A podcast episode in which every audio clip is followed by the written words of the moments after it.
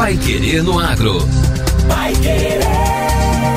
O Jornal do Agronegócio. 91,7. A KPTL, gestora com foco em tecnologia e inovação, que tem uma carteira de 1 bilhão de reais, com 53 investidas, anunciou um aporte na AgriSolos, a Agtec fundada em 2016 no interior do Paraná, na cidade de Campo Mourão, e que aplica a internet das coisas em granjas e frigoríficos. Com o novo desembolso, a KPTL passa a ter 10 startups do agronegócio em seu portfólio. As informações são do valor econômico e repercutiram muito no ecossistema do agronegócio paranaense, inclusive aqui em Londrina. Desde 2018, a gestora alocou mais de 50 milhões de reais em 18 empresas do setor agropecuário. Agora, a meta é injetar mais 200 milhões nos próximos anos. O investimento na AgriSolos, de valor não revelado, foi financiado pelo Fundo Agro da KPTL. Sediada em Campo Mourão, a AgriSolos detém um sistema que dialoga com sensores instalados no campo. Esses sensores medem desde o consumo de ração e água dos animais até a umidade na fazenda e a presença de CO2 no ar. Transmitidas do campo para o software, essas informações podem ser acessadas pelo produtor e pela indústria em tempo real. Além de compilar os dados, o sistema calcula indicadores-chave e projeta cenários futuros. No ramo avícola, a empresa atende 200 aviários e entre seus clientes estão a GT Foods, quarta maior empresa brasileira de avicultura de corte, e a Mantiqueira, uma das líderes na produção de ovos na América do Sul, com 11 milhões e 500 mil galinhas e unidades em Minas, Mato Grosso e Rio de Janeiro. Jorge Hiraiwa, diretor de inovação da Sociedade Rural do Paraná, SRP Agrovalley, comenta a importância desse aporte, pensando que a Agressolos é uma startup aqui do interior do Paraná. Eu acho muito importante, né? É, assim, porque é, são startups do interior, né? Do interior do Paraná ou de qualquer outro estado que seja, mas é importante que os grandes fundos é, que estão nas capitais né, enxerguem o, o, o verdadeiro potencial que o, o agro tem no interior e que essas startups que nascem mesmo na pequena cidade como Campo Mourão, ela sabe muito bem resolver as dores, né, dos produtores locais e assim ir evoluindo, tá? Então, ah, isso é um ponto extremamente positivo. Segundo, ah, o ecossistema de Londrina, eh, no geral, fica muito feliz também porque eh, o hub do Senai de IA era um instrumento é, há muito tempo desejado. E ele, é, e em tão pouco tempo, já está conseguindo é, é, contribuir para o que ele veio a fazer mesmo, que é melhorar a, a, as questões é, né, de, de, evolução, de eficiência das empresas né, da região, né, a questão de melhorar a qualidade de serviços que as startups podem estar oferecendo e por que não dizer até é, cria um ambiente é, muito a, a, sinérgico aí, um ambiente onde as empresas, por exemplo prático, né, pode citar um nome, mas no caso aí a integrada, é, é ela é uma das é, da, do, dos participantes, né, é, patrocinadores desse hub, e é nítido a, o impacto que já ocorre na questão de mindset interno dentro das empresas, tá? Então, eh, nós estamos é, muito contentes devido a essa, esse avanço aí que isso pode motivar, né?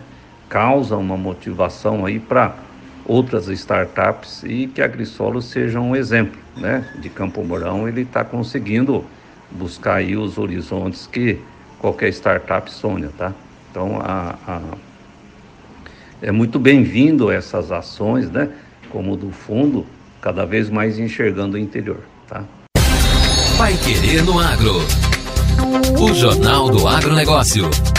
Pesquisadores identificam fungos que estimulam crescimento de tomate.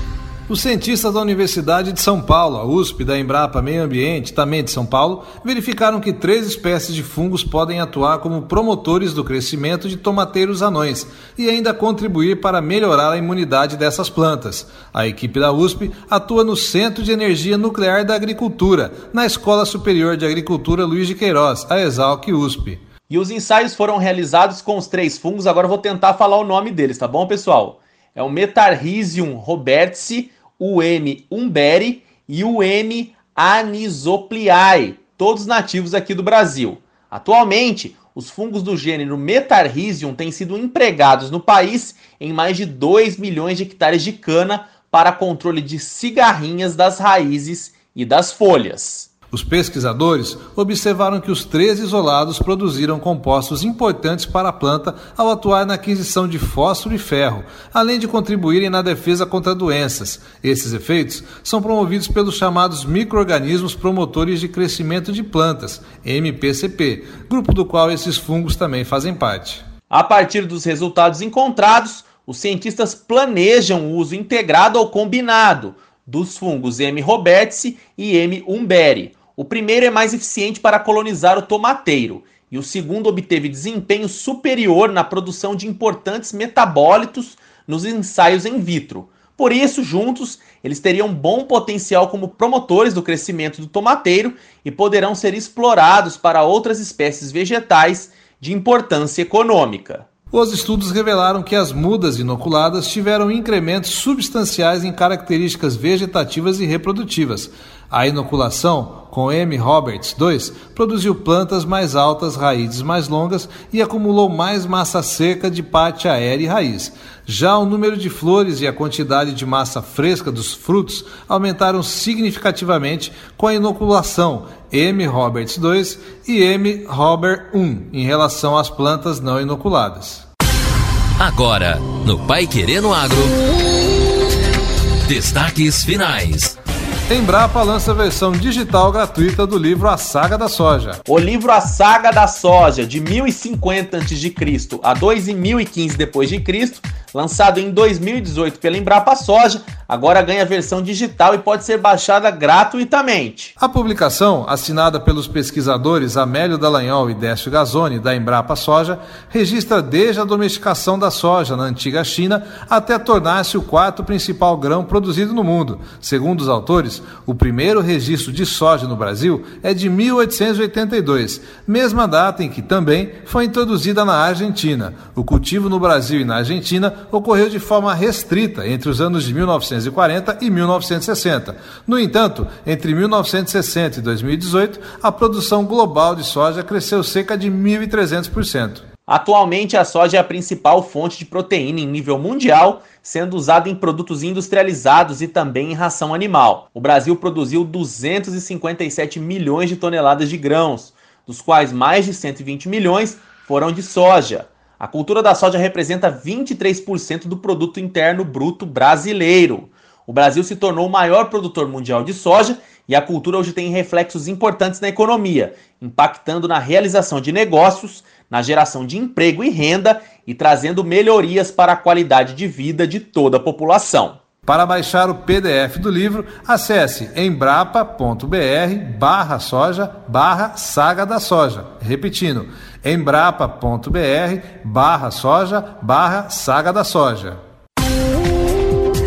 E termina aqui a edição número 241 do Pai Querendo Agro. E acompanhe também os boletins do Pai Querendo Agro durante a programação aqui da 91,7. E não se esqueça de ouvir os nossos programas também no Spotify. Bom final de semana e até segunda. Você ouviu Pai Querendo Agro. Pai Querer. O Jornal do Agronegócio. Contato com o Pai Querendo Agro pelo WhatsApp 999941110 ou por e-mail agro@paiquerer.com.br